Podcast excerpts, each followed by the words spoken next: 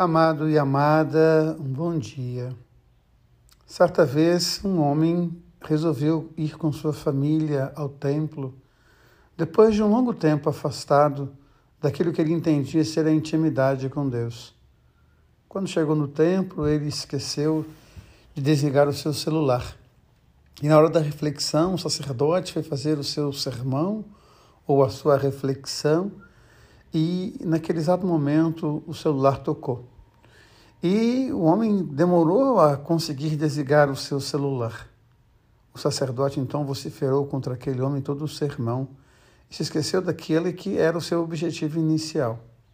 O homem saiu da igreja muito envergonhado.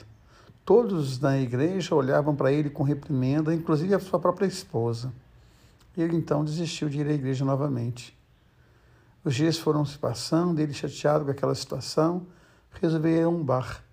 Foi ao bar tomar uma cerveja, e lá chegando, aquele homem foi nervoso e acabou derrubando o copo de cerveja. Ele ficou mais nervoso ainda, pediu mil desculpas ao garçom do bar, que lhe abriu um sorriso. Calma, amigo, essas coisas acontecem, não fique assim nervoso. O pessoal que estava ali ao redor viu aquele homem e ficou compassivo com ele e acabaram convidando para sentar à mesa. E assim aquele homem ficou ali, acolhido. Esse ministério da acolhida que nos falta tantas vezes. A dureza que nós temos às vezes em julgar e condenar as pessoas antes de acolher, antes de abraçar, é muito, muito interessante.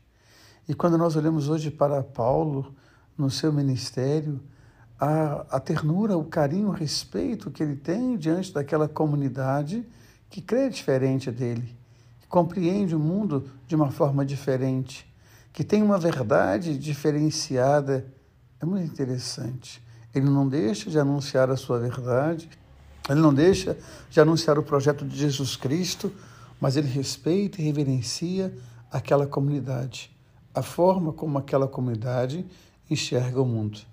Fiquei pensando no poema de Drummond, A Porta da Verdade estava aberta, mas cada um só conseguia ver de acordo com a sua miopia.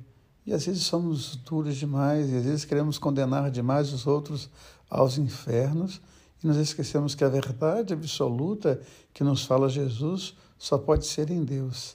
Enquanto nós não estivermos em Deus, a nossa verdade será sempre uma verdade de acordo com a nossa miopia, de acordo com o nosso ponto de vista.